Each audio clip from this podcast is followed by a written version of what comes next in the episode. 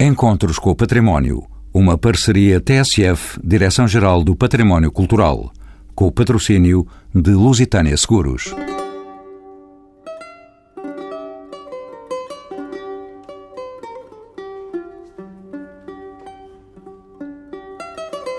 Colocamos-nos hoje no terreno da beleza e da memória. Estamos na Vila da Batalha. Calcorreamos o campo de São Jorge, onde está instalado o Centro de Interpretação da Batalha de Aljo Barrota. Um lugar de serenidade por entre as covas de lobo e os fossos, as valas escavadas a retardar o avanço das tropas castelhanas. Penetramos depois no interior do mosteiro de Santa Maria da Vitória entregue por Dom João I aos frades da Ordem Dominicana. Este vasto monumento foi construído ao longo de dois séculos como exemplar notável da arquitetura gótica tardia portuguesa. Consagrado há três décadas Património Mundial da Humanidade, é desde 2007 uma das sete maravilhas de Portugal. Neste espaço de lugares tão nobres, abriu junto ao mosteiro o Museu da Comunidade Conselhia da Batalha, logo distinguido pela APOM como melhor museu em 2012 e no ano seguinte pelo prestigiado Prémio Kenneth Hudson, uma nova linha museológica, um museu de todos, acessível a todos, desde há 250 milhões de anos. São convidados deste programa Joaquim Ruivo, diretor do Mosteiro, Rui Cunha, chefe de divisão da Cultura da Câmara Municipal, que gera o Museu da Comunidade Conselhia da Batalha, o arquiteto João Mareco, diretor do Centro de Interpretação da Batalha de Aljubarrota, e Saulo Gomes, doutorado em História Medieval, a quem pergunto pelas razões que despoletaram esta decisiva batalha para a independência de Portugal. A Batalha de Aljubarrota, de facto, é tida por aqueles que a fizeram como uma grande batalha e a dimensão que eles deram a essa batalha pode ver-se muito bem no monumento do que a comemora, que é o Mosteiro da Batalha. No seu esplendor, no seu gigantismo, é um ato de memória que expressa uma batalha inesquecível mas também é uma das batalhas mais ensinadas, mais recordadas eh, na história do país e no nosso ensino, particularmente entre os séculos XIX e o século XX, pela importância que tem eh, do ponto de vista da afirmação da independência e da nacionalidade. O que estava em causa naquele tempo, enfim, eram os destinos do país entre uma integração numa monarquia ibérica protagonizada pelo rei de Castela ou como segunda possibilidade e via, a afirmação da independência do Reino de Portugal, livre dessa eh, diluição eh, na soberania castelhana do tempo.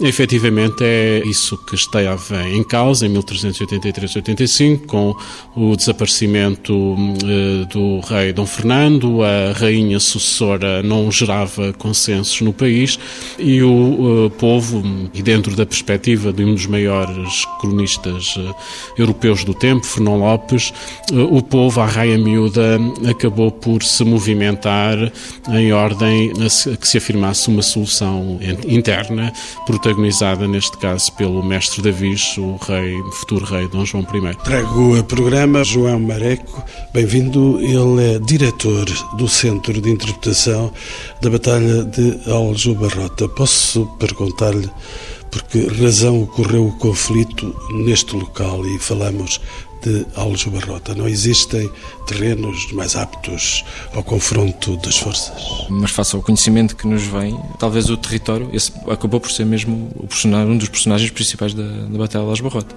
Uma vez que a hoste castelhana segue em direção a Lisboa, pela perspectiva uh, militar do, do recém-contestável no Novas Pereira, havia necessidade de fazer frente e fazer face a este ímpeto uh, castelhano que entrava por, uh, pelo território português. Portanto, quanto mais afastado, talvez em termos militares, quanto mais afastado tivesse Lisboa, mais, neste caso da capital, provavelmente mais facilidade seria se o próprio exército castelhano continuasse o seu rumo a Lisboa, uh, certamente o, o, tipo de guerra seria outra, seria uma guerra, aquilo que nós chamamos hoje uma, uma guerra de, de guerrilha, por um espaço no qual os portugueses, esses esse sim, conheciam o terreno, enquanto que o, a outra facção não, não conhecia tão bem o terreno, embora houvesse portugueses de um lado e do outro. Do ponto de vista patrimonial, o campo de batalha é sobretudo um lugar, um território de memória. Como é que nasceu o projeto de salvaguarda e valorização de Alves Barrota? O projeto de salvaguarda nasce com a instituição da, daquilo que foi a Fundação Batalha das Barrota. Essa instituição uh, promoveu, junto das entidades competentes, neste caso, na, na, altura, junto do Ministério da Cultura e do Ministério da Defesa Nacional, uma vez que, que todo aquele património imóvel que ali está faria parte do, do Exército Português, essa instituição, a Fundação Batalha das Barrota, junto dessas entidades, promove essa classificação que começa em 2006 e só termina mesmo todo o processo em 2010. Houve movimentações de tropas especiais para que isso acontecesse? Acontecesse? Eh, quase, quase. não, não, necessariamente. Houve, houve, digamos, eh, uma série de, de fatores, eh, seja políticos, seja, seja sociais, que permitiram que assim fosse feito. E económicos também, porque se não fosse a existência dessa fundação e, e toda a estrutura que está em volta, não, talvez não fosse possível fazê-lo. Toda a estrutura para explicar o campo de batalha. É fácil mostrar, explicar um campo de batalha pela estratégia militar, será por aí, pelas armas utilizadas ou por um excelente multimédia à disposição dos visitantes? Não é fácil mostrá-lo, eh, porque a percepção que nós temos do território hoje em dia, de um espaço que fica junto, por exemplo, ao IC2, ao Nacional 1, cheio de, de, equipamentos industriais, casas. Eh, não é fácil mostrar às pessoas que houve ali efetivamente uma batalha e uma das raras batalhas de, aqui eh, neste território e com a importância que teve. Daí o recurso ao multimédia, não é? essa lógica de, de mostrar através do, do, do, entretenimento, digamos, de mostrar esses, esses conteúdos. Um excelente multimédia que está ali, que de certo modo esmaga os espectadores, os visitantes que entram naquele campo de batalha. Sim, é feito com esse propósito de, do, do espanto, não é? Aliás, é frequente dos vários, visitantes que nos, que nos visitam termos esse feedback sempre de, do espantamento que causa. Professor Saulo Gomes, vamos eh, à história outra vez, a sua predileta.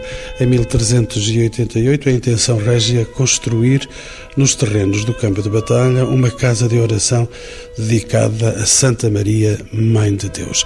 Foi a intenção inicial a construção de um mosteiro.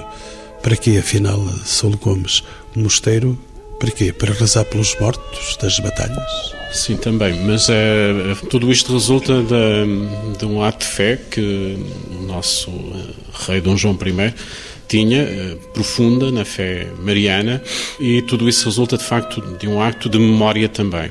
Eh, de fé, porque houve a noção muito clara por parte da hoste portuguesa, que era liderada por eh, Dom João I e pelo Condestável Dom Nuno, de que houve o favor divino na, ao lado dos portugueses naquela conjugação daquele final de tarde do 14 de agosto de 1385 e que de facto não bastava o gênio militar do estratégico Ortega, do, do, do Condestável, eh, para eles era claro que tinha havido uma dimensão divina nesse, nessa realização, nessa vitória maravilhosa, como eles o dizem.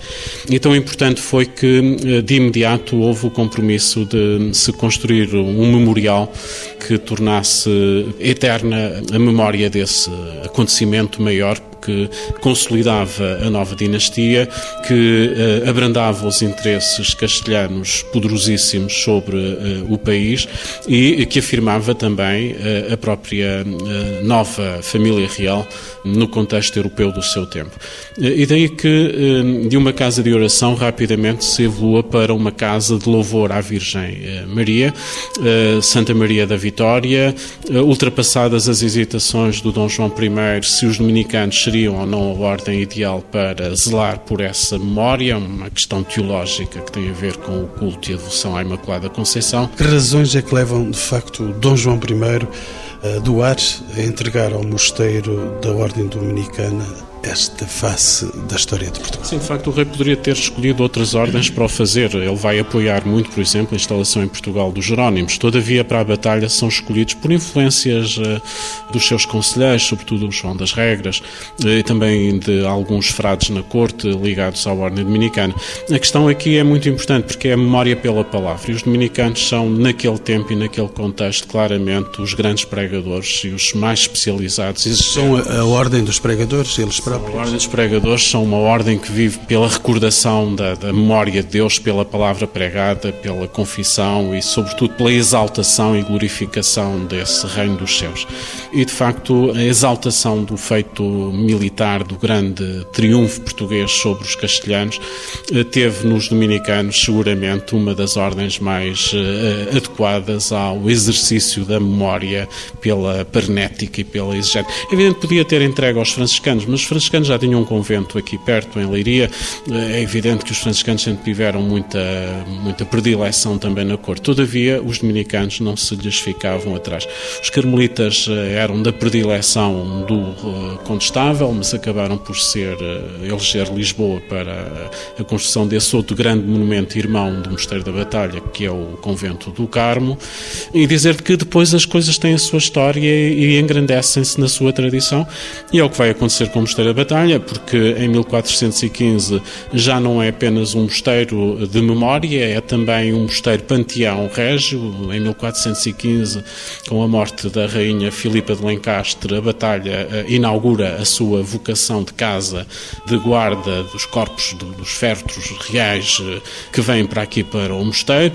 Eh, mantém essa função de panteão de nacional, de panteão régio, monárquico, de símbolo da união da família de Avis até à trasladação para aqui do rei Dom João II, que chega, morre em 1495, mas que é trasladado de Silves para a Batalha em 1499, e encerra-se com essa trasladação um século de protagonismo da Batalha como lugar e espaço de guarda, de vigilância eh, da memória dos reis de Portugal, das rainhas de Portugal, dos ínclites infantes portugueses que aqui estão sepultados.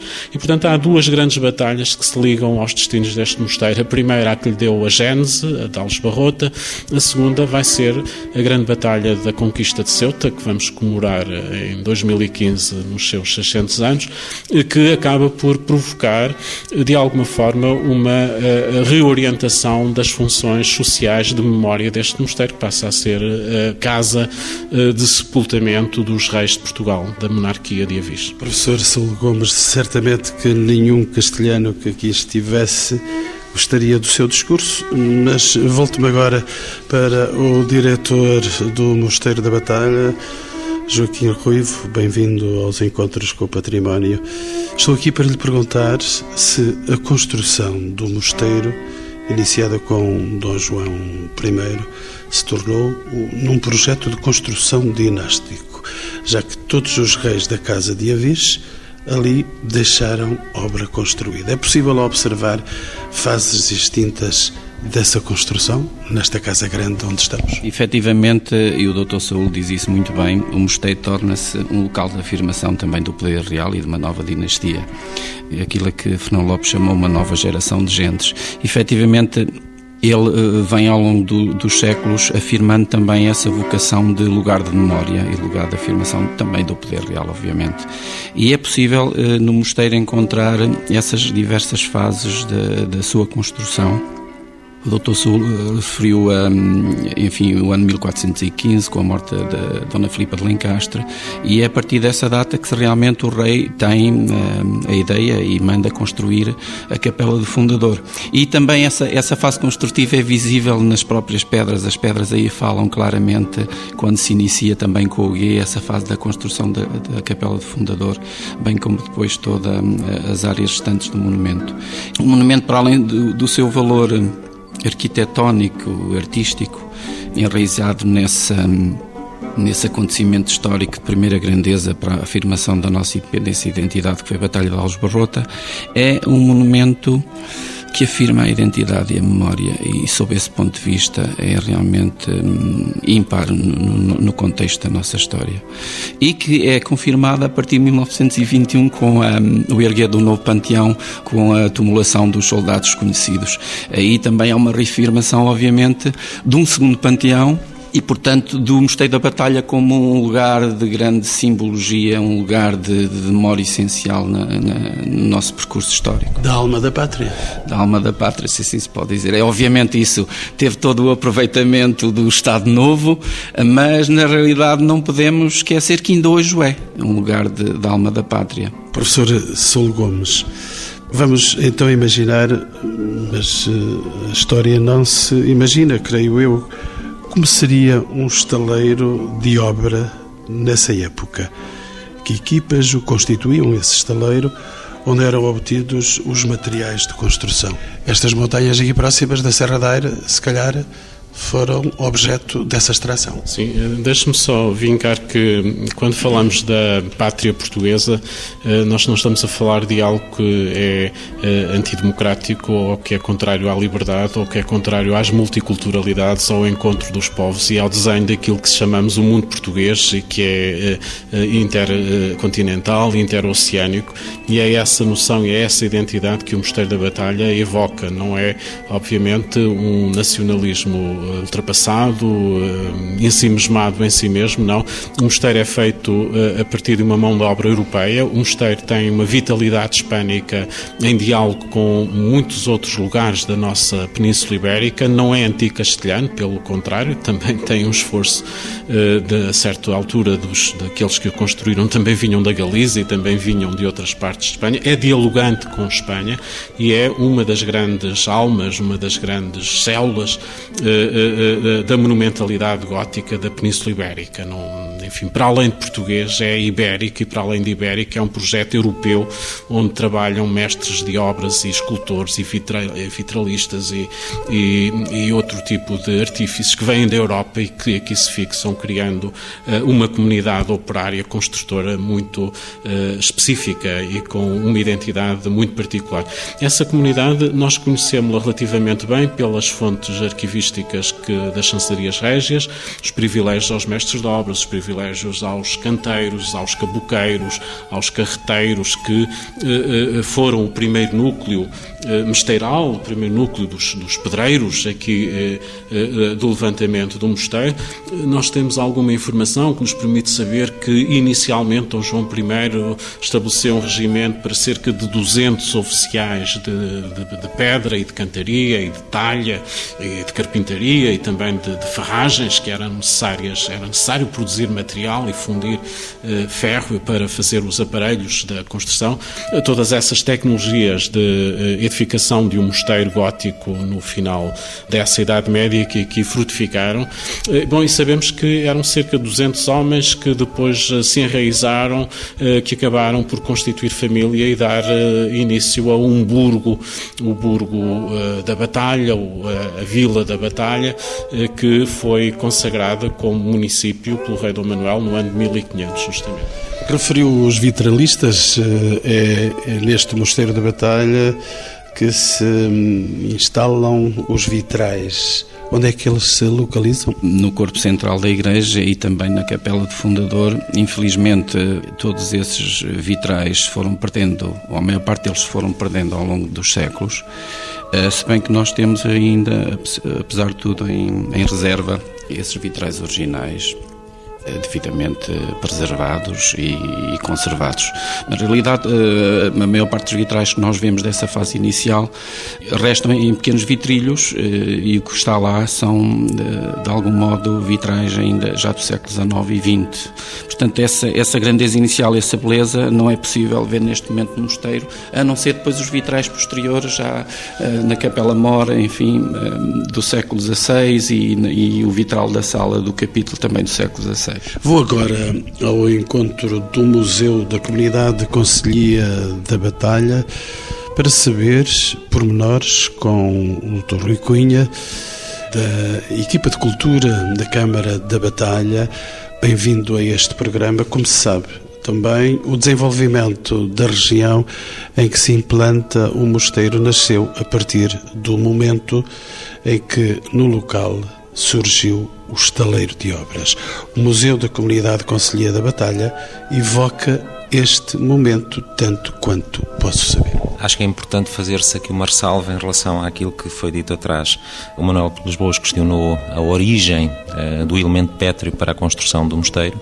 Deixa-me dizer-lhe que as pedreiras uh, de onde proveio a pedra estão classificadas, uh, ficam no Conselho da Batalha, a cerca de 4 km, 5 km do local onde nos encontramos. Não invadiram outro território, então? Numa segunda fase e já com o Museu de Albuquerque após o terremoto, o que se diz é que efetivamente a pedra terá vindo de outro conselho que não o da Batalha. Portanto, para a primeira fase de construção, e temos estudos muito interessantes feitos pelo saudoso professor Aires Barros, não há dúvidas, até pelos elementos e análises químicas efetuadas ao calcário lítico, que é o calcário típico desta região, que efetivamente a pedra para o estaleiro de Santa Maria da Vitória terá vindo essencialmente duas pedreiras, Valinho do Rei e Pidiogo, e elas estão uh, classificadas, o que me parece ser importante. E esse lugar chama-se Outro? Esse lugar chama-se... Há outros, há, o... há outros, há outros, mas efetivamente não é apenas um, há mais. Rui Cunha, o Museu da Comunidade Conselhia da Batalha foi distinguido pela APOM em 2012, eu fui testemunha dessa designação como o melhor museu português e em 2013 também foi galardoado com o prestigiado Prémio Kenneth Hudson por ingressar numa nova linha museológica que valoriza a identidade e a história local e dos seus habitantes. Louvores destes não são para todos os dias nem para todos os museus. Quais são os temas que estão expostos neste Museu Conselhio de que estamos a falar tão bem? O Museu da Comunidade de Conselhia e o próprio nome que dá origem ao museu uh, evidencia, uh, destaca esta relação que desde o início do projeto museológico foi apresentado, valoriza a comunidade onde está inserido. Desde o início percebemos que fazer um museu igual a tantos outros não iria acrescentar valor e percebemos que os melhores aliados que os museus podem ter, e isto é válido para o nosso país como para qualquer outro, é de facto a comunidade onde eles estão localizados.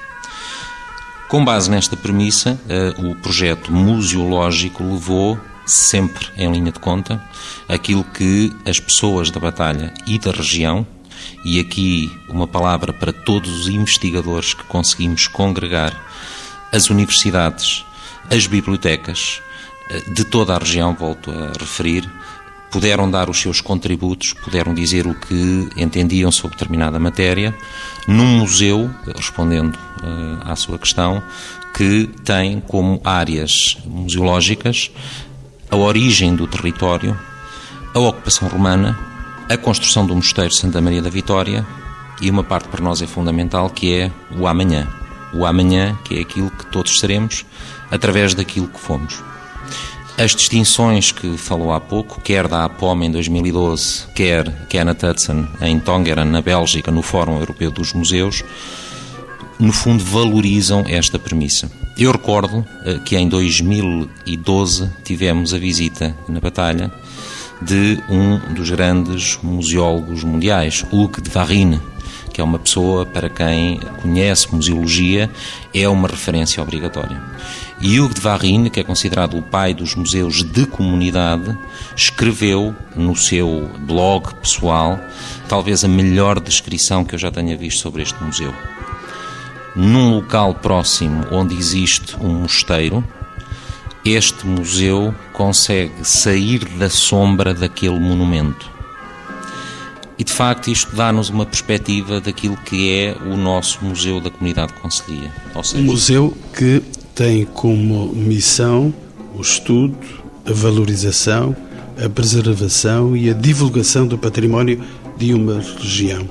De que forma é que se cativa o público para a transmissão desta memória, deste museu? O público cativa-se pela originalidade com que temos em apresentar eh, temas ligados ao património, à história, à gastronomia, à nossa comunidade. O público cativa-se quando organizamos iniciativas e eventos que vão ao encontro da sua expectativa. O público cativa-se quando sentem que fazem parte de um museu e que têm uma palavra na ótica da programação das atividades e das expectativas que são geradas em relação àquele equipamento. Que públicos é que frequentam estes três equipamentos? Falamos do Mosteiro da Batalha e pergunto ao seu diretor, pergunto-lhe Joaquim Ruivo, que públicos é que entram por estas portas adentro? Maioritariamente visitantes estrangeiros, cerca de 80% são visitantes estrangeiros mas isso é comum, penso eu, em todo o contexto dos monumentos nacionais. Mesmo que as escolas para aqui dirijam os passos dos seus alunos? Exatamente, ia referir esse segundo aspecto e depois também uh, temos procurado promover cada vez com mais insistência, com novos projetos pedagógicos aqui no mosteiro, uh, a captação do novo público. Aí uh, consideramos fundamental essa área, porque no fundo trata-se de educar, trata-se de dar a conhecer o património, enfim, há amar o património para as gerações uh, futuras, que por sua vez o irão transmitir aos seu, e legar aos seus filhos e, portanto, às novas gerações. E, portanto, aí tem sido feito um esforço de captação de novos públicos, digamos assim, de jovens e, e de escolas. Quanta gente por aqui vem cada ano? O ano passado 290 mil visitantes, eh, considerando-se que são os visitantes eh, que passaram pela bilheteira, digamos assim, porque são muito mais os visitantes só pela igreja, que, que é de acesso gratuito. Nós estimamos que aí cerca de, eh, talvez o dobro, 500 a 600 mil visitantes entram no mosteiro e 300 mil efetivamente são controlados, são registados na bilheteira. Este ano, sim, temos um novo aumento de visitantes, talvez 305 mil este ano. João Mareco, quem é que passa pelo centro de interpretação da Batalha de Alves Barrota? Ao contrário do mosteiro, cerca de 90% são portugueses, eh, sem dúvida. É o gosto de ver batalhas? Não sei, talvez, talvez a necessidade de haver uma batalha qualquer.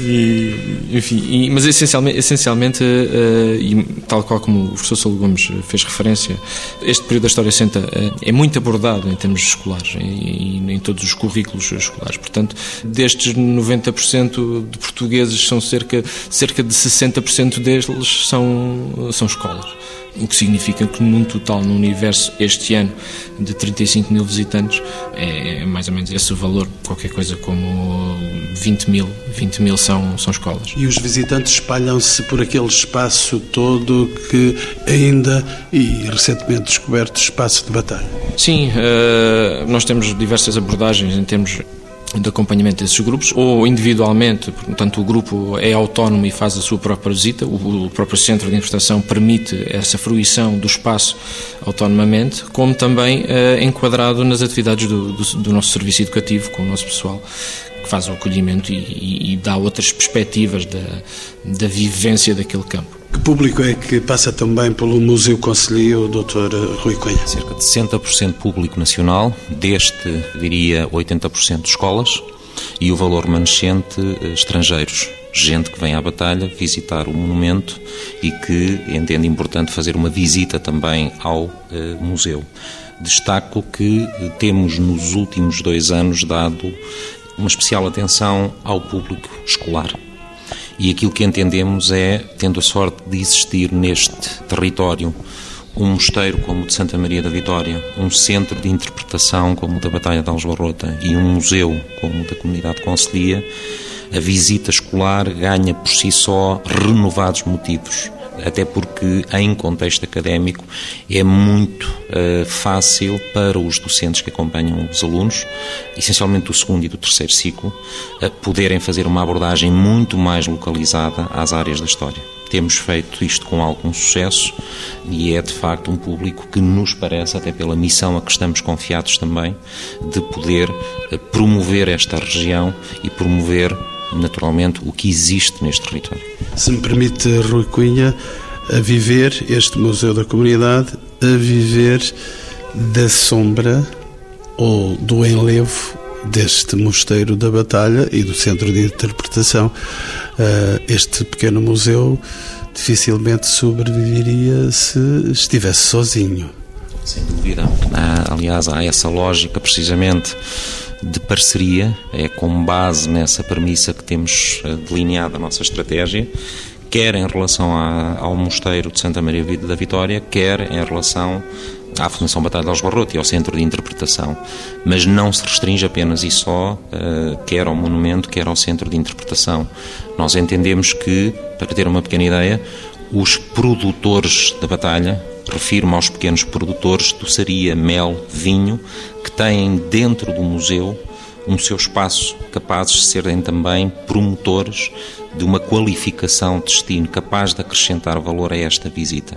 É com base nessa premissa que temos orientado a nossa estratégia. Doutora Joaquim Ruivo, deixe-me colocar-lhe uma questão que pode ser sensível e que não gostaria que fosse oportunidade para a disputa entre outros mosteiros que estão no circuito dos chamados eh, monumentos da hum, classificação da Unesco, concretamente eh, Alcobaça e o Convento de Cristo. De que forma é que se articula, se é possível articular e se existe essa articulação do Mosteiro da Batalha com os outros uh, grandes mosteiros concorrentes? Há uma articulação tácita. Há aqui hum, um circuito chamado Património Mundial que engloba portanto, um bilhete mais em conta para quem visita os três monumentos. De qualquer modo, nós, dentro do possível diretores, temos tido uma política de colaboração enfim, que se está a afirmar com alguma consistência.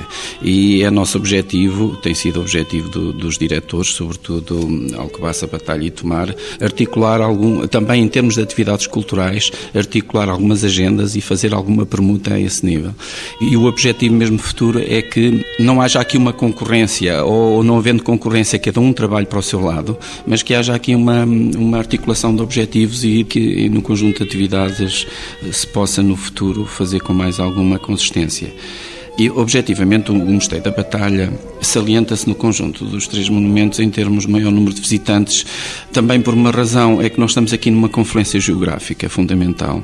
Estamos a meio, digamos, num, numa rota que cruza Coimbra, Lisboa e cruza Tomar, Nazaré e Óbidos, Alcobaça. E, além disso, estamos perto de Fátima e, portanto, para além de todo o contexto histórico, patrimonial e artístico, eh, do lugar de memória, do lugar onde se afirma a nossa pátria, como muito bem há pouco dissemos, mas também temos Fátima perto. E o turismo religioso. E o turismo religioso. E, objetivamente, o Mosteiro da Batalha tem um número bem saliente de visitantes em contraste com os outros dois monumentos, porque Fátima está perto e muitos turistas uh, passam por aqui na sua rota natural de, de, de visita a Fátima e depois a Lisboa. E, portanto, aí também uma explicação para os nossos 300 mil eh, visitantes uh, anuais. E uma última questão que quero colocar aos meus ilustres convidados como se pode conciliar a rentabilização dos equipamentos eh, culturais através do turismo com o envolvimento das comunidades locais na preservação da memória coletiva. E coloco a questão ao professor eh, Saúl Gomes, que já o quase tinha eh, esquecido nesta nossa conversa, não está de todo esquecido.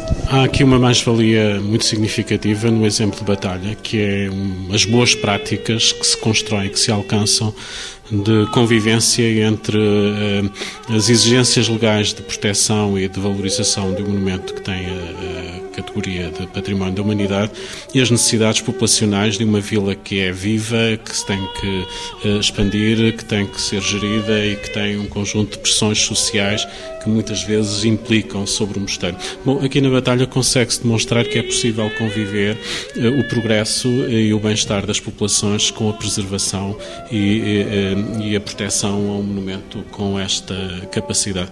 Eu sublinharia nessa continuidade da afirmação deste património, que é de interesse, obviamente, da humanidade, mas que é antes, eh, antes e também de interesse nacional, eh, que de facto aqui na Batalha se tem desenvolvido uh, experiências e confluído como lugar de encontro de saberes e de partilha de reflexões sobre o património, sobre o nosso futuro, que levam a sensibilizar as nossas autoridades para atitudes de maior confiança com o mundo das autarquias, com as instituições instituições culturais locais, em ordem a que a gestão e a partilha destes espaços seja mais próximo das populações que efetivamente são as suas primeiras guardiãs e uh, são os seus uh, grandes responsáveis, que tiram da ilha benefícios legítimos. O turismo cultural tem que beneficiar de alguma forma e enriquecer as populações em que se encontram esses lugares de visita, de lazer e de, de usufruto da cultura em geral. Depois também de notar como aspectos positivos as dinâmicas culturais dos programas que têm vindo a enriquecer, usando estes lugares como, por exemplo, espaços de teatro ou como espaços de recriação musical ou outro tipo de iniciativas que são de facto relevantes. E, finalmente, também dizer que este conjunto de sinergias entre o Museu da Comunidade Conselhia, a Fundação eh, do CIBA, o Centro de Interpretação da Batalha de Algebarrota, o, o Museu do Mosteiro, ou o Mosteiro como Museu, têm vindo a, densificar a produção de conhecimento e da investigação nos domínios da história da arte, nos domínios da história portuguesa em geral, do passado, eh, através da publicação de catálogos ou através da organização de eventos científicos eh, de nível internacional que vão procurando a batalha como lugar de encontro, como eu dizia. Eh, também há alguns problemas que são resolúveis. É importante que se resolva a questão do centro de interpretação do monumento, que é um, um investimento muito significativo que o Estado português fez e que tem que ser melhorado. Está desativado neste momento por questões técnicas. Eh, é preciso melhorar isso, mas dizer que, de uma forma geral, o balanço, apesar das dificuldades, já não é tão fácil que as escolas tragam os seus alunos aos nossos monumentos, porque uh, os professores não podem sair, enfim, há todo um conjunto de, de problemas que podem ser resolvidos e têm que ser resolvidos de forma a reaproximar um pouco mais a sociedade portuguesa do seu passado e dos seus monumentos. A Batalha é, seguramente, um desses lugares de reafirmação dessas melhorias no nosso património e do desenvolvimento do país também com o nosso património. João Mareco, a opinião do diretor do Centro de Interpretação da Batalha de Algesburgo. Tal qual como o professor Saúl Lamos disse e o Dr. Rui Cunha, essencialmente em, trabalhando em parceria. Têm sido diversos os projetos, uns com mais sucesso, outros sem, sem, sem tanto sucesso. Sentem-se isolados por estarem distantes do mosteiro? Não, não, de todo, de todo. No, no, caso do centro de importação, até nem. Eh, o, o, facto de existir o mosteiro é uma, é uma situação que nos traz vantagem, uma vez que sendo aqueles 60%, eh, por exemplo, de visitantes que nos visitam das escolas que vêm em grupos organizados, articulamos com uh, o mosteiro a vinda desses, desses grupos. Significa que, por vezes, os grupos são partidos ao meio, uns estão no mosteiro, outros vão uh, ao centro de importação e, e encontram-se alguns no meio para, para almoçar, ou, enfim. Rui o que é que pensa o Museu da Comunidade Conselhia da Batalha? Eu acho que só numa lógica de parceria, de trabalho em rede, é que conseguiremos aproveitar os fluxos turísticos como já vimos, são bastante significativos, no sentido de tornar o nosso território, por um lado, capaz de receber o produto dessa visita e, acho que é fundamental, de o tornar mais competitivo. E, de facto, nós temos que olhar para o turismo cada vez mais como uma atividade de grande exigência, que é muito competitiva e que a lógica do preço mais barato não pode ser o ditame fundamental. A batalha é, nesse aspecto, creio, paradigmática. Está localizada num dos principais eixos rodoviários do país. Aqui, como já foi referido pelo Joaquim Ruivo, temos Fátima a menos de 20 km. E o que acho que nos é pedido portanto, e quando digo nos, às instituições que naturalmente desenvolvem a sua atividade neste território, e eu aqui permitiria até falar um pouco mais na região, porque ao nosso lado está Alcobaça, ao nosso lado está Óbitos, e de facto eu acho que esta região, que tem uma serra belíssima, que tem praia, que tem conjunto monumental da Unesco, tem aquilo que algumas regiões do nosso país gostariam de ter apenas em parte nós temos, de facto, toda essa capacitação. A resposta à sua questão, objetivamente, é trabalho em rede. É percebermos que cada um de nós desempenha um papel numa engrenagem e é pôr essa engrenagem a trabalhar, eu diria, orientada para os milhares de pessoas que nos visitam, no sentido de, quando fazem esta visita, perceberem que estão num território que se qualificou e que está preparado para receber as pessoas. Por fim, Joaquim Ruivo, imagino que me vai falar de um serviço e de uma participação em rede é o diretor do Mosteiro da Batalha, Património Mundial da Humanidade. Eu acho que o ano 2014 foi, foi paradigmático quanto a essa, ao trabalho em rede e às parcerias que se fizeram, eh, em dois âmbitos. Por um lado, eh, em dezembro de 1983, a Unesco atribuiu-nos o Estatuto de Património Mundial e este ano celebramos os 30 anos dessa efeméride e que foi oportunidade para um conjunto de realizações entre o, o mosteiro e a autarquia eh, de grande relevo e que de algum modo eh, potenciou todo este trabalho em conjunto na consonância dos mesmos objetivos da, da promoção do monumento, e, portanto, sob esse ponto de vista também foi, em meu entender, e penso que também da autarquia e da comunidade em geral, foi um trabalho exemplar. Eh, foi possível, através desse projeto de comemorações dos 30 anos, ter aqui colóquios internacionais, concertos fantásticos, como o Dr. Saúl falou, eventos teatrais de grande êxito, eh, criados especificamente para o mosteiro e para a batalha. E, para além disso, noutro âmbito também é paradigmático eh, a este nível. É que eu penso que é pela primeira vez o monumento eh, está também a ser aquilo que as convenções eh, e os próprios convênios internacionais exigem, um monumento aberto à comunidade e que deve ser âncora de desenvolvimento da região e ser participativo com a comunidade e com as instituições que o rodeiam. E nesse sentido também o CIBA, neste momento, e o Museu da Comunidade de Conselhia têm um funcionário com uma bilheteira que promove a visita a esses espaços, ao museu e, e ao campo de batalha. Portanto, eu penso também, é, isto é, é único no país, um mosteiro que acolhe esses serviços e que dentro do mosteiro promove essas instituições. São batalhas ganhas? São batalhas que estão a ganhar. Numa, esta, esta batalha não é tão rápida como a Talvos Barrota, seguramente, uh, mas eu penso que sim, que estão a ser batalhas ganhas e com grande dinamismo de, de todos os intervenientes.